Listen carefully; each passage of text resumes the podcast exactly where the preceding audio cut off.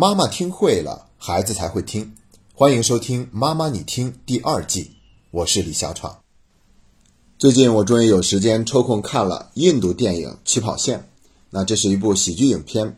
最后在中国的票房是高达两亿多，比在印度本土的票房都还要高，说明呢这部电影在中国的确是引起了非常强烈的共鸣。比如说要连夜排队去获取一张申请表格，再比如说。他们要去认真的排练，去应对学校给家长的面试，还有呢，就是要花钱呐，包括去争取各种各样的名额啊等等，这些场景呢都特别的熟悉。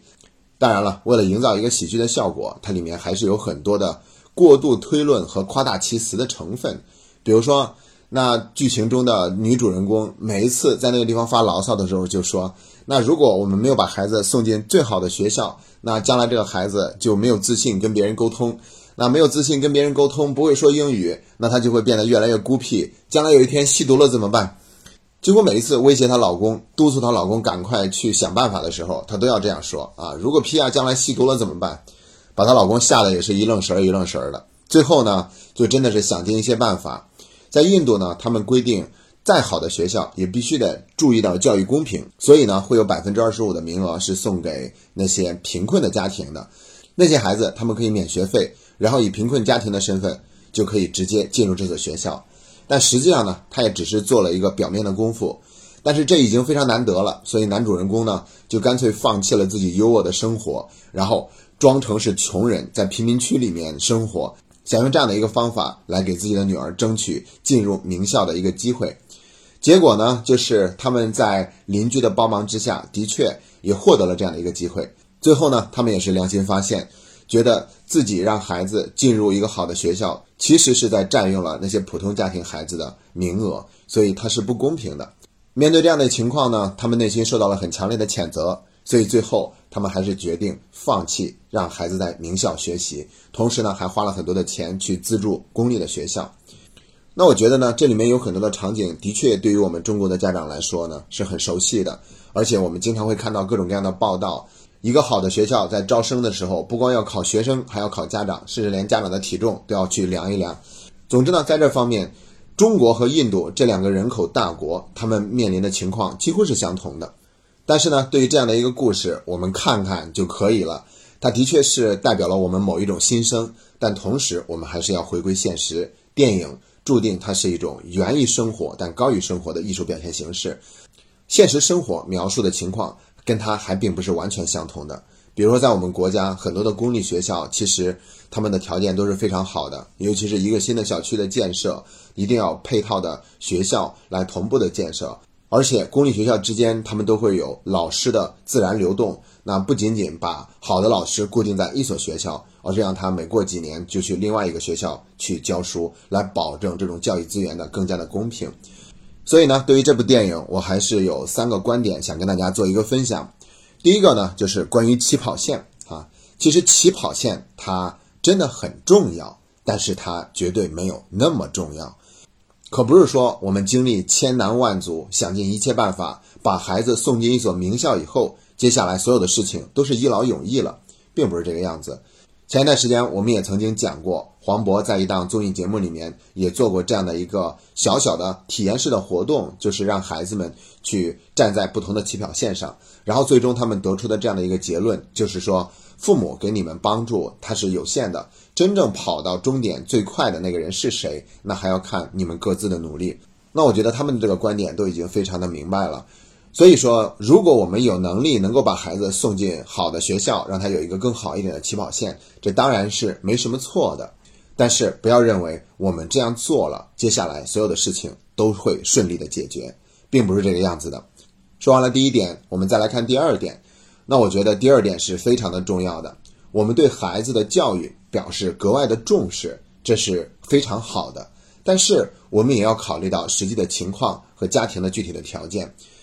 不要因为有很多的舆论上的引导啊，贩卖各种各样恐慌的文章，然后就让我们对于这个事情过度的焦虑，这样的话就得不偿失了，而且会出现过犹不及的现象。你看《中庸》里面就有一句话，叫做“君子素其位而行，不愿乎其外”。这个素就是安于的意思，也就是说，我们要安于自己现在的水平，去做符合这个水平能够做到的事情。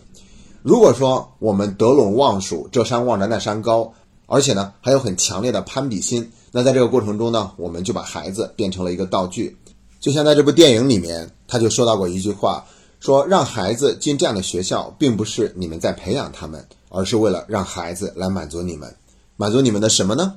我们可以说是满足我们自己的虚荣心，也可以说是为了满足我们自己在攀比的过程中能够获得一种优越感。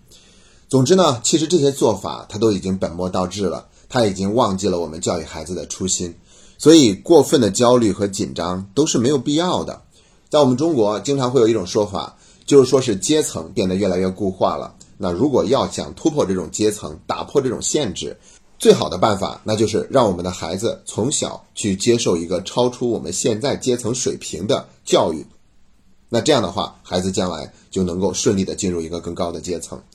这种说法是不是对的呢？我觉得它是有道理的，但是即便如此，也不等于说阶层的固化它注定就没有办法流动，更不等于说固定在这个阶层，我们就没有办法让孩子收获属于他自己的人生幸福。所以说呢，我们完全没有必要为这些事情去过分的忧虑或者担心，做我们能做的，然后就坦坦荡荡的接受现实就可以了。那对于这一点呢，我曾经也看过一部电视剧，是王志文主演的《天道》。里面呢，他跟他弟妹聊天，当时的情景就是他们的父亲刚刚生了一场大病，然后他弟妹就感慨说：“幸好我们的家庭条件还不错，还可以给他看病。那如果我们的家庭条件不好，经济上很困难，那父亲遭遇这样的一个情况，又应该怎么办呢？”然后王志文就很冷静地说了一句话：“说如果我们没有钱，那他就死。”这句话听起来会显得有一些无情冷酷，但是你仔细想想的话，其实这是很坦然的。并不是说让他去死，那么就意味着我们没有去孝敬他，或者说我们那个时候想一定要要一个孝敬的名声，到底是为了老人呢，还是为了我们自己呢？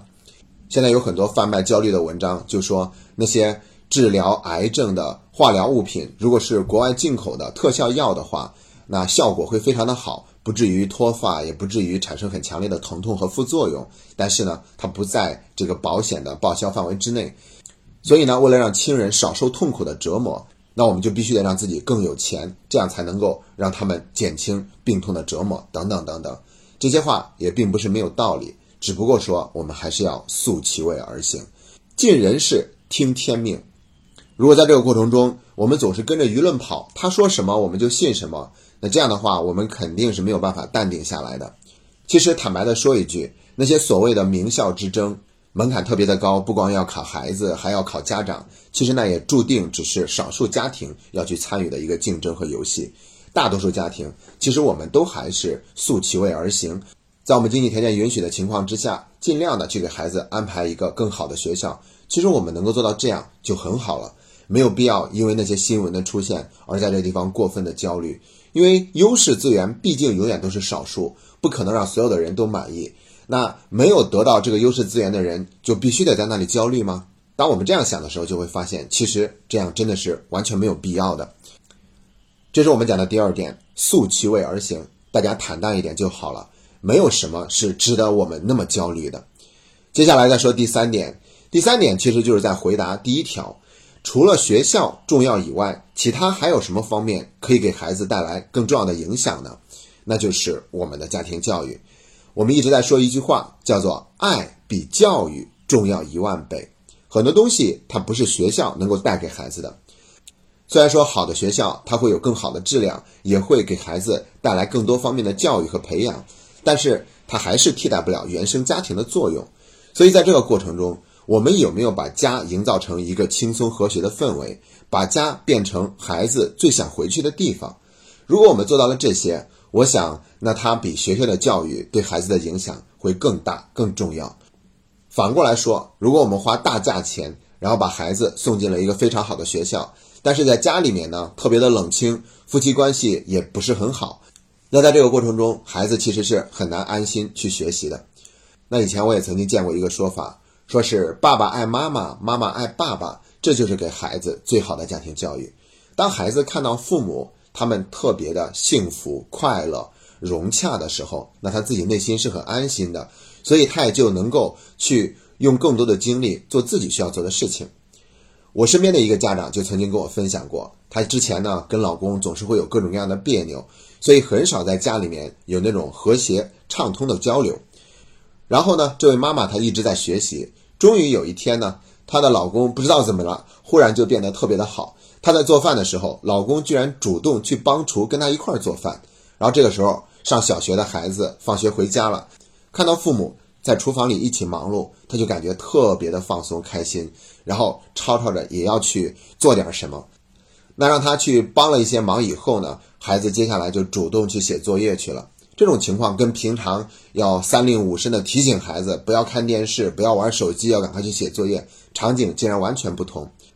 所以我们就可以说，那一刻孩子他安心了，所以他也更愿意有好的行为表现出来，去把他应该做好的事情去努力做好。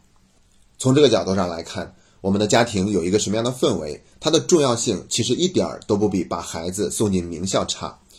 所以说，让我们去做自己能做的，尽人事，听天命，素其位而行，然后在自己能做的范围，竭尽所能的去做好。比如说我们的家庭教育，如果我们能够做到这样的话，那孩子注定会有一个幸福快乐的童年，我们的家庭氛围也会特别的融洽和谐。而且，孩子将来的人生也会因为他童年的这些经历而变得更加的幸福，更加的成功。好了，今天的节目就到这里，谢谢大家。